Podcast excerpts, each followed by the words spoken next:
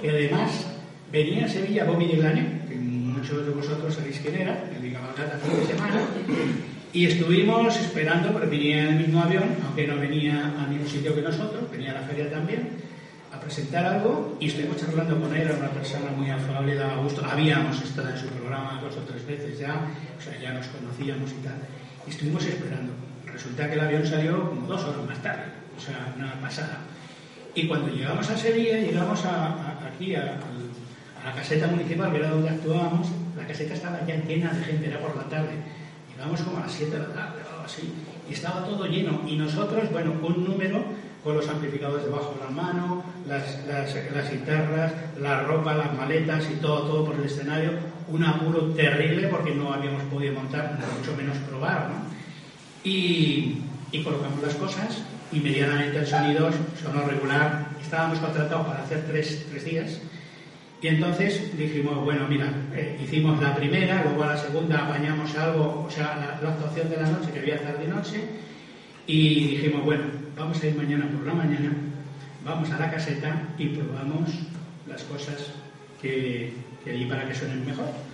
Y entonces fuimos por la mañana a la caseta han puesto los toldos en, en los lados, o sea que la gente estaba pues los jinetes y tal, estaban dando alrededor vueltas y tal, lo que se hace en la feria en eso, y nosotros ensayando, y colocamos el equipo, prueba la guitarra uno, la batería suena bien, micrófono uno, dos, uno, dos, tal.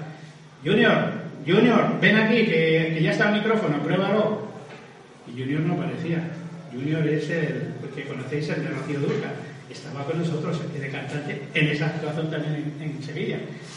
Y Junior no aparecía con que de repente, no me acuerdo quién, el libro está escrito, eh, pues aparece, estaba detrás del piano, un piano que no utilizábamos, pero que estaba allí tapado, porque alguien sí lo utilizaba en ese escenario. Junior, ¿pero qué haces ahí? Te dice Alfonso, pero vente para acá, que está el micro preparado. No, no, no, no, no, no, tráeme el micrófono para acá. Pero, pero, es tonto. Vamos a ver, si vas a cantar aquí delante, si, si vas a cantar aquí delante, ¿por qué no va a poder probar? No, no, no, es que estoy viendo a dos o tres chicos que están levantando las lonas ahí fuera y, no me gusta, no me gusta. Pero, pero no seas tonto y tal. Que, pero sí, cuando toques aquí esto va a estar lleno de gente. Dice, sí, pero no es lo mismo, ya con los focos y eso ya no es lo mismo. Era, era súper tímido. O sea, era una persona que yo sé de muchas anécdotas de él, esa y otras que también vivimos, que era muy tímido. Eh, cuando era Juan y Junior, creo que terminó la cosa porque nunca le ha gustado, o nunca le gustaba estar dentro del escenario y dar presencia. Yo recuerdo una vez que actuaron Juan y Junior, eso no lo cuento en el libro, eh, pero lo vi en televisión yo, que enfocaban con dos focos, uno a Juan y otro a Junior, cuando eran dúo, y hizo apagar el que le enfocaba a él. Y estaba realizador, pero ¿cómo haces eso? Él, yo creo que se fue a su casa y no actuaba, más que por lo que cuenta, porque era muy vergonzoso. Y yo creo que, desgraciadamente, en los tiempos que yo le conocí, no tomaba nada de alcohol. Pero en sus últimos años, entre el fallecimiento de Marieta y los problemas que tenía, de y tal, le dio a la bebida y, sobre todo, yo creo que de esa manera eh, rompía su timidez. Le hemos visto en una entrevista última en que veíamos que estaba un poquito enfoscado. Pero en esos tiempos es que ha sido súper tímido. Bueno, pues nos tocó hacer esa historia aquí y, bueno, tengo una foto, hay una foto por ahí en que está, estamos con él en la feria de Sevilla, que luego nos íbamos a tomar cosas en la feria. Fue una cosa muy divertida para mí. Es la única vez que yo he actuado en la feria de Sevilla, pero fue muy grato. Y bueno, yo le cuento, cuento en el libro la historia desde que se inició, que es a finales del 58, toma el nombre en el año 59, en marzo, en una emisora de radio, y cuento casi prácticamente hasta el año 70. Hay mucho que he contado ahí. Y si no hubiera sido el libro, mucho más grande. Y dejo ahí un esbojo, un, contenido más o menos de lo que puede ser la otra parte que todavía no la he iniciado, lo que sería la segunda parte de este libro, que contendría ya desde el año 70 a la, a la actualidad son otros 45 años. O sea, he contado 11, imaginaros que tengo muchísimas anécdotas. Por ejemplo, os puedo adelantar que hubo un verano que se empeñó Rocío Jurado en que Pequeñiques con ella hiciéramos las galas. Hicimos galas con Rocío Jurado. Yo estuve tocando el bajo, lo siento, mi amor, hace mucho que no hablaba contigo. Pues todo esto lo toco yo con el bajo con Rocío Jurado. Y todo el, repertorio que tenía. Y, muchas más cosas. También hicimos cosas con los pecos, con Juan Carlos Calderón hicimos festivales de España. En fin, todo eso no está contado aquí y seguramente será por eso. Pero desde luego la carnaza que hay aquí ya es suficiente y además lo he hecho de manera de capítulos cortos que creo que a mucha gente me ha dicho que le enganchan. O sea, empiezan a leer pensando leer otro poquito en otro momento y, se ven varios capítulos. Algunos se lo han leído una semana, que no han podido la curiosidad de dejarlo de leer pero algunos lo han hecho hasta tres días. Y, a la gente en general le gusta. Eh, ya estamos con la segunda edición, y hace poco que ha salido, y estamos a punto de empezar la tercera edición. Eh, está teniendo mucho éxito. Ya digo, no he empezado la segunda parte, todavía. Esta es la quinta presentación que hago. La he hecho en, la primera, lógicamente fue en Madrid, en la sala Clamores, que es una sala que tiene mucho, mucha historia en España. La, pusimos llena, había más gente que aquí He muchos amigos y estaba muy bien. Y luego lo he presentado en la Ateneo Santander. Lo he presentado también en Santiago de Compostela. Lo he presentado también en Potes, estuve en agosto en Potes, en, Cantabria, en donde estuvo el alcalde conmigo y eh, fue genial. Y esta es la quinta que hago. El próximo miércoles lo voy a presentar en Zaragoza, en el centro cívico que llaman Delicias, que pertenece al ayuntamiento, y donde también espera mucha gente y que está muy bien. Y bueno, eh, las anécdotas esas que, dice de, la Plaza de Toros de las Ventas, que acabamos de hacer el 2 de julio, una conmemoración de los 50 años en que hicimos aquella actuación, y hay un tal Jorge Prada que es el que organizó, ha hecho, ha hecho reunir a los que estuvimos en esa actuación para repetir más o menos este pasado 2 de julio una actuación similar a la que entonces hicimos junto a las Ventas. ¿no? Y llenamos con, vamos, llenamos 9.000 personas había la Plaza de Toros y lo pasamos todo muy bien, tanto el público como nosotros. ¿no? Ha cambiado mucho el, negocio de, discos. Nosotros atravesamos una época en que nos pagaban bastante y en esa época, sobre todo a, finales de los 60, teníamos un caché bastante respetuoso. Por ejemplo, que nos pagaban en Sevilla, nos lo pagaron muy bien, y en otros sitios. Pero todo esto se ha invertido, igual que la venta de discos. La venta de discos pues era muy complicada en su momento, había unos estudios muy complejos y ahora mismo, vamos, lo que habéis escuchado me lo preparo yo en casa con un ordenador, eh, a base de teclados y tal y que igual, o sea que está más al alcance, porque hay gente que lo hace incluso mucho mejor que yo, y, y está más al alcance, pero también ¿qué pasa? Que ahora entre que te lo puedes bajar por internet y eso, es más difícil grabar discos y que te los compren. Y también eh, puede pasar lo mismo con el libro. Dice, no, es que también me lo puedo bajar con el libro electrónico. Bueno, yo puedo decir que aquí tengo una baza en este libro que no tiene por internet, el streaming famoso. Y es que la mitad del libro, como ha dicho Maite, son fotos y muchas inéditas. Eso no se puede pasar a streaming, no se puede pasar al internet. Y tiene mucho que ver porque están puestos en las fotos en cada una, están puestos quiénes figuran en cada foto de qué, ah, de qué fechas son y si vas siguiendo el libro y vas siguiendo las fotos, te enteras mucho como si fuera casi un vídeo de toda la trayectoria, porque está contado de la misma manera que está contado el libro. Entonces, eh, pues bueno, eh, tiene esa, forma de, Ahora, por ejemplo, estoy leyendo que Amena, Amena es el, empezó en el mundo de Estados Unidos, empezó a vender libros y fue la empresa que más libros vendió en todo el mundo a través de Internet. Luego se pasó al mundo digital también, también les ofrece digitales, pero ahora mismo acaba de abrir una nueva tienda en Seattle, en el estado de Washington, que está al lado del Pacífico, y donde está la central de Microsoft y de la Boeing y tal. Ahí, estuve este verano también allí, pues um, ha, abierto una, una tienda física de libros físicos, porque se han dado cuenta, eh, y ellos venden también incluso su propio formato digital, se venden también un ebook, estos eh, para leer digitalmente, y se han dado cuenta que el ojo humano se cansa de leer en estas máquinas. Y hay una razón física, es por ejemplo el libro, el mío también está hecho con un tipo de papel que no cansa, porque si es el blanco satinado, el reflejo, sobre todo cuando es al aire libre, al, libre eh, el reflejo te daña los ojos y te molesta. Y esto está hecho con un papel satinado, eh, es un poquito ahuesado para evitar esos reflejos, y además la letra también está hecha de manera que me parece que tiene como 120 eh, caracteres por línea y tal, que es idóneamente está estudiado para que no canse en absoluto. O sea, que esto no cansa y las máquinas se acaban cansando y eso es lo que se están dando cuenta, que se están perfeccionando y están haciendo máquinas que se parezcan a los libros.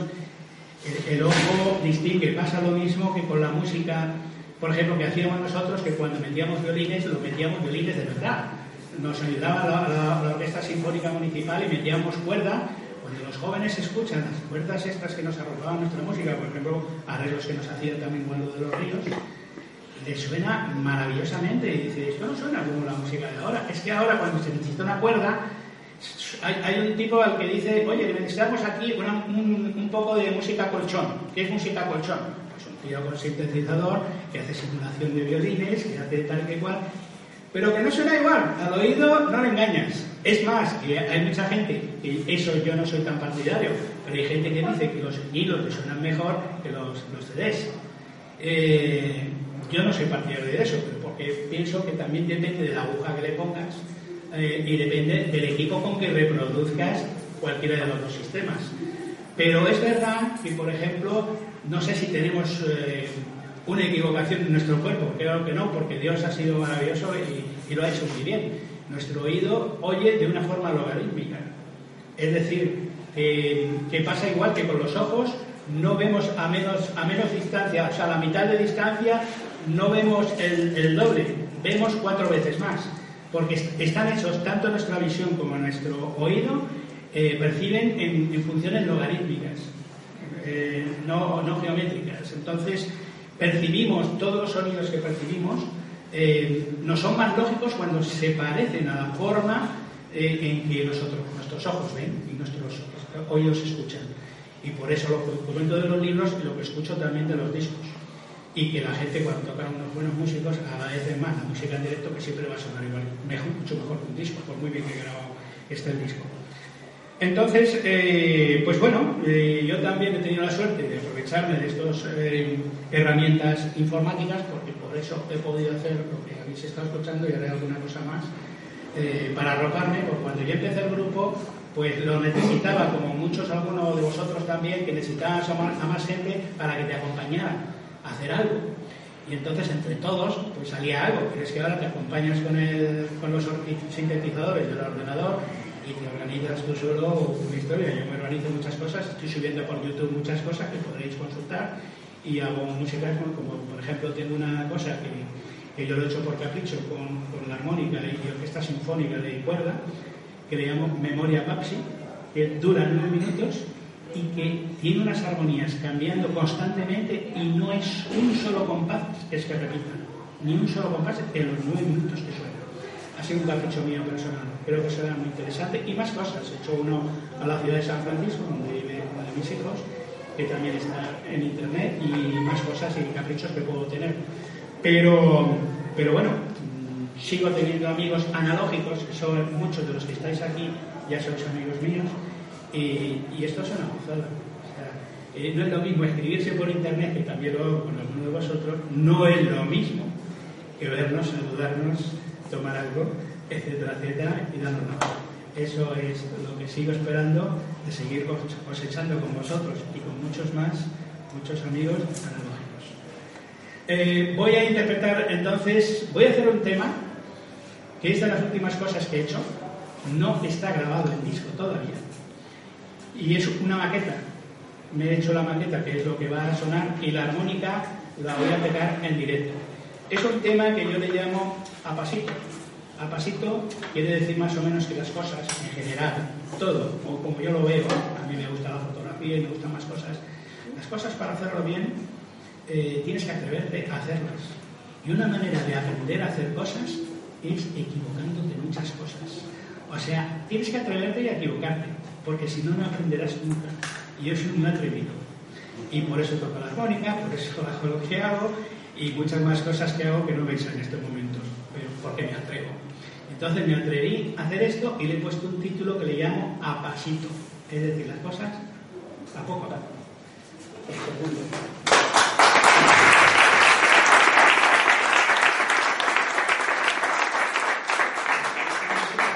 Para vosotros, una primicia de A Pasito.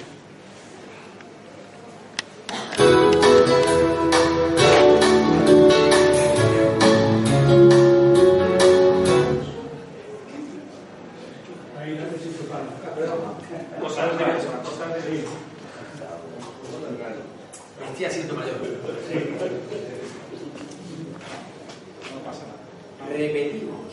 Repetimos.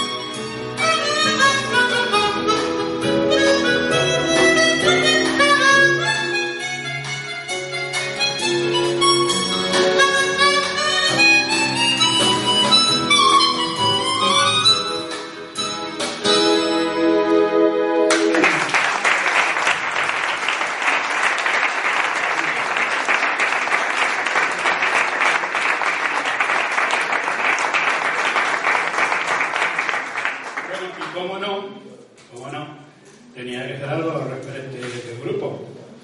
Entonces, no iba a hacer un recital de todas las canciones del grupo. Y he escogido, como decíamos antiguamente, un pop purrí de tres temas que vais a conocer, que los he enlazado, los he enlazado. Por cierto, mi amigo no ha querido hablar, él se ha quedado en última fila. Eh, eh, Alfonso, que no has hablado. Vale. Eh, Alfonso es amigo mío, también he venido por él, por su culpa.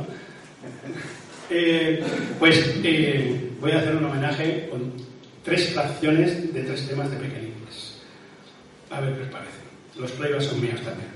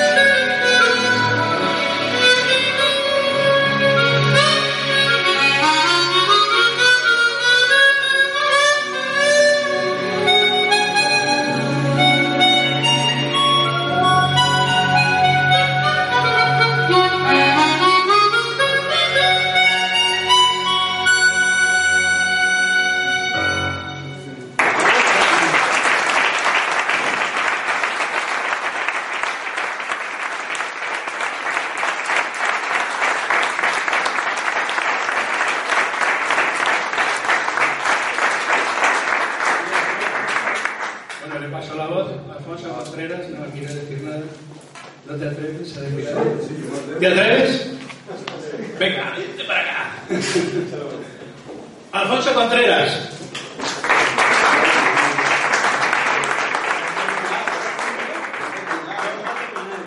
Todavía, yo no tengo todavía.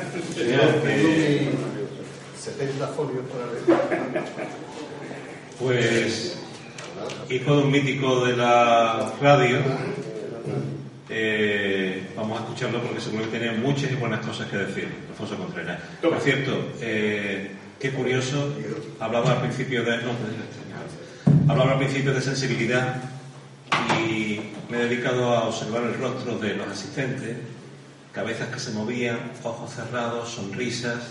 Esto la música de hoy día que lo proporciona. Bueno, me he presentado, yo soy Alfonso Contreras, soy doctor en Derecho, abogado en ejercicio de los colegios de Sevilla y Madrid y, y doy clases en la Universidad de Sevilla. Entonces, seguramente ustedes se estarán preguntando, ¿y este señor qué tiene que ver con los pequeñitos? Pues le voy a contestar absolutamente nada, no tengo nada que ver con los pequeñitos. De hecho, el principal título que eventualmente me habilitaría para hablar aquí es que he comprado un libro. Eh, he comprado un libro y me lo he leído. Eh, también me he leído otros libros, naturalmente, me refiero al libro de Ignacio Martín Sequero. Y, entonces, cuando venía para acá, porque he llegado tarde, el bufete, los que son abogados, que unos pocos saben que, que hay urgencias que son inaplazables, ¿no? no permite, sobre todo a las siete y media de la tarde, es prácticamente imposible que un abogado en ejercicio pueda disponer de su tiempo. ¿no? Pero eh, cuando venía para acá venía pensando, realmente yo por qué hablo aquí. Yo no soy miembro de los pequeñiques, confieso que me hubiera supongo a todos los que estamos aquí, ¿no? ser miembro de los pequeñiques en esa época. No soy naturalmente un personaje conocido ni una celebrity fuera del modesto ámbito profesional en el que se desenvuelve mi actividad. ¿no? Eh, ni siquiera soy socio de este local de la revuelta, que por cierto me ha encantado, de hecho la primera vez que vengo. Entonces, además de haberme leído el libro, las razones por las que Ignacio se ha empeñado que hable es que soy amigo de Ignacio y también soy un poco músico, soy aficionado a la música. ¿no? De hecho, eh, toco la guitarra como afición. Eh, y bastante bien. Nah, sí. Como Aznar habla catalán, yo, hablo, yo toco la guitarra en la intimidad. La intimidad de mis amigos, como por cierto, como casi todos los sevillanos. Yo, poco sevillano hay que me hayan tocado la guitarra. El, el, el, tema es que yo toco la guitarra de jazz, ¿no? que, que, es una, no de flamenco, no flamenquito, tipo de cosas. ¿no? Y sobre todo soy amigo de Ignacio Martín Sequeros. Y basta que me lo pida un amigo, como es el caso de Ignacio, y que es una excelente persona además, para que, que yo, eh, si me lo pide un amigo, además de excelente persona, eso para mí es un título suficiente para que cometa cualquier desmán, incluido presentar este libro que se parece que yo, en este sentido, estoy haciendo un verdadero disparate. Pero es que además Ignacio es el bajista de los pequeñiques. Yo, claro, hablo el último y ya se ha hablado de esto, ¿no? Pero yo pensaba el primero y, y, cuando yo oigo los pequeñiques, no podemos evitar, las personas de mi edad y mayores, en fin, aquí creo que somos todos más o menos de quintas similares, no podemos evitar que, que nos evoque nuestra juventud, o al menos nuestra primera juventud. Evidentemente eh, son los irrepetibles años 60 y 70 en los que íbamos a fiestas, que el padre llamaba iguateque, nosotros decimos fiestas, y en la fiesta tocaban conjuntos, que es lo que hoy se llama grupos, y los pequeñiques eran el grupo pionero, el grupo fundador, o rango de fundador de la música española, que de hecho todo el siglo XIX sigue vivo, lo cual es extraordinario. Y para que nos entendamos, que no sé si se ha dicho aquí, los pequeñiques eran un grupo pijo, no eran un grupo de, de las 3.000 viviendas. No, tuvimos, la suerte, tuvimos la suerte de contar con algunos instrumentos, como ha contado Maite, nos hizo un regalo Juan Domingo Perón, sí, eh, nos hizo un, un, un, obsequio que fue, bueno, lo cuento, pero realmente no es que nos lo regalara, lo regalara así, cuento la anécdota toda completa en el libro y es yo, muy interesante. Yo la a contar, ¿verdad? Bueno, pues entonces sigue contando. Entonces, digo que era un grupo pijo, eran gente como Ignacio del barrio Salamanca, que iban contra la medida. Yo no ahora me he hecho así de normal, así, es que yo he sido así siempre. Eso es. Quiero decir que en aquella época, que eran gente del barrio Salamanca, estudiante universitario, iban contra la medida, eh, bueno, cuando llegaron a Sevilla, por lo que pones tú en el libro, tocaron la Casa Pilato, eh, luego tocaste en el Aero, en la feria, en la caseta, hay una actuación en Pineda, en fin, con esto está dicho todo, ¿no? El tipo de grupos que. Eh, yo los vi, porque yo era un chico ¿eh? en esa época. Yo la primera vez que os vi fue en el año 68, en un, en un festival que hubo en la Plaza de Toros, que lo organizaba el Corte Inglés y era de Valde. Y entonces yo tenía 14 años, no me dejaron solo, tuve con mi tata, con un cabreo de mi padre de pero vi y sonaron maravillosamente. O sea, era un grupo excelente. Entonces era, un grupo con una inspiración tradicional, pero, pero en absoluto adocenado o, pesado, no, no, todo lo contrario, la gente con una inspiración vanguardista. De hecho, hay temas vuestros que son temas de jazz, como Romance Anónimo, como, algún otro, estoy pensando en Mangas Verdes, por ejemplo, temas así, ¿no? Que, que, que, caminos originales hasta el punto, que es una cosa, Ignacio es una persona muy modesta y nunca se da importancia, pero Herr Albert, que era menos que el editor de, de Frank Sinatra y de Sergio Méndez en, Estados Unidos, le publicó un long play en el año 67 hasta este, y, estuvo en las listas americanas cosa ningún grupo español ha hecho eso nunca. Yo solo dije a Ignacio y digo, bueno, sí, bueno, era para el público latino, hoy hubiéramos tenido más éxito. Pues la verdad es que a mí me parece un hito ¿no? la música española moderna. Entonces las canciones de los pequeñiques contaban una historia que, como todas las canciones cuentan una historia, pero la ventaja que tenían los pequeñiques es que como no tenía letra, era una historia con texto implícito. O sea, cada uno podía imaginarse el recuerdo que le pareciera bien. Entonces cuando vimos Hilo de Seda frente a Palacio, una historia de esta, pues cada uno se acuerda de lo que le parece. O sea, poníamos el texto nosotros. Ellos tuvieron una época que tuvieron cantantes, pero para mí los pequeñiques son los pequeñiques instrumentales del año 66, 71, ¿no? que es la época de oro. Y en esa época todas esas canciones te recuerdan cosas que cada uno pone la vivencia que le interesa. La música emociona, va directamente al cerebro, todo lo que sabemos, ¿no? Eh, claro, oye, generalmente las canciones de esa época hablaban de cosas que a gente de, la edad que teníamos entonces nos afectaban, es decir, los Beatles, por ejemplo, ¿no? ¿Quién no ha vivido la, situación de Yesterday, ¿no? O de, o, qué sé yo, I don't want to spoil the party, no, no, no quiero tocar la fiesta, me voy, a todos nos ha pasado una fiesta, eso, ¿no? Con 14, 15, 16 años.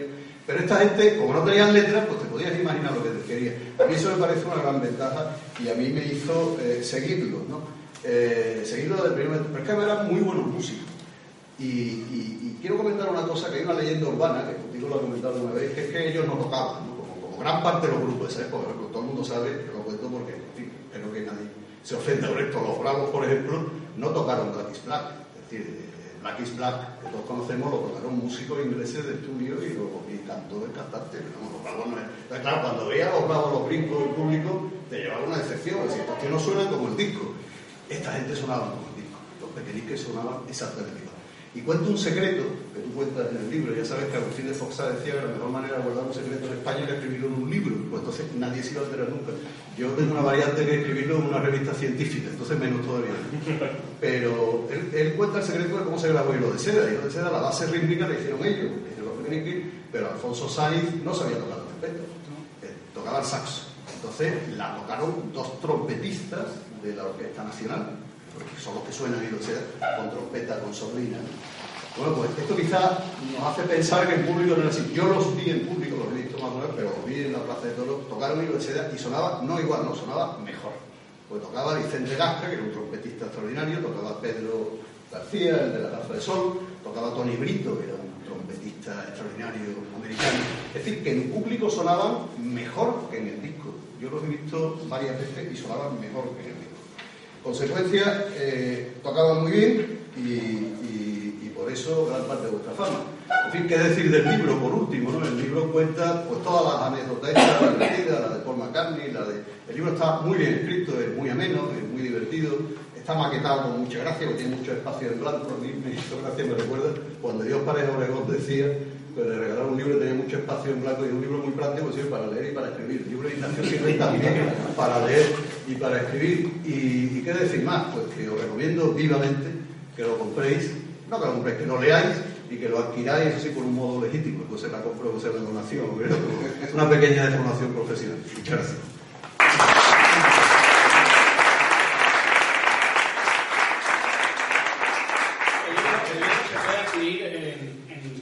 cualquier librería, lo por, es, de ediciones Atlantis eh, y, es pequeñique, es auténtica historia, se lo pedís. pero, por ejemplo, la librería Reguera que tenéis aquí, que está al lado de la Casa Pilatos, cerca de la Casa Pilatos, hace ya tiempo que lo está teniendo y lo está vendiendo y ahí él mismo ha puesto libros como estos para que lo quiera adquirir. en cualquier momento, no sea hoy, lo podéis encontrar allí. La única cosa es que yo no vengo todos los días, yo mañana me voy y el que quiera se lo puedo firmar ahora mismo. Por lo tanto, hay mucha gente que le gusta tener el autógrafo del autor que lo ha hecho y en este caso creo, no, no quiero romper mi modestia, pero que, que, bueno, pues que el libro merece la pena, de verdad que merece la pena, os va a encantar. Ya sabéis que estamos casi en la tercera edición y acaba de salir. Haced lo que queráis, el que quiera que lo compre son 20 euros, el que quiera los compra. Y el no, Pues se lo compra luego a, Guillermo Reguera, ¿eh? que lo tenéis por ahí, pero si vais a Madrid os lo firmo. Pero si lo queréis ahora firmado, con mucho gusto va para el que quiera, puesto en particular o para algún amigo. Con lo bien que se vende, ¿quién no lo compra? Cada lo que quiera, cada uno, claro. Lo, ocasión de comprarlo ahí, eh, una mesita que detrás, aquí se va a sentar, lo va a firmar, se puede hacer una foto. Gracias por esta noche. Eh, es curioso, salvo Alfonso, eh, los tres nos hemos puesto de gris, pero ha sido una noche llena de color y de magia. Así que muchísimas gracias por venir, gracias a la revuelta por acogernos y a disfrutar de los pequeñiques y de lo que viene. Último apunte. Eh, sido obviamente no no conoce bien, él ha dicho que la papelería de Reguera está cerca, junto a la, a la casa de Pilato, está relativamente cerca.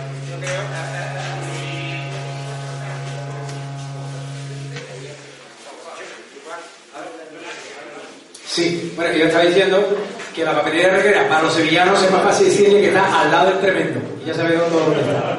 Así que, eh, como él ha dicho, tendrá mucho gusto en firmarle el disco aquello, perdón, el libro de formación, el libro, aquello que lo queráis, y, ahora al final también todos los que queráis hacerle alguna pregunta personal o relacionada con el libro o con los pequeñiques, con mucho gusto. Le podéis hacer las preguntas que os dé la gana, que como él dice también responderá lo que le dé la gana. Así que eh, gracias por venir de nuevo. Espero que haya pasado un buen rato. Yo estoy seguro que sí. Y nada, muchísimas gracias. Buenas noches y a disfrutar con los pequeños. A seguir disfrutando muchos años todavía.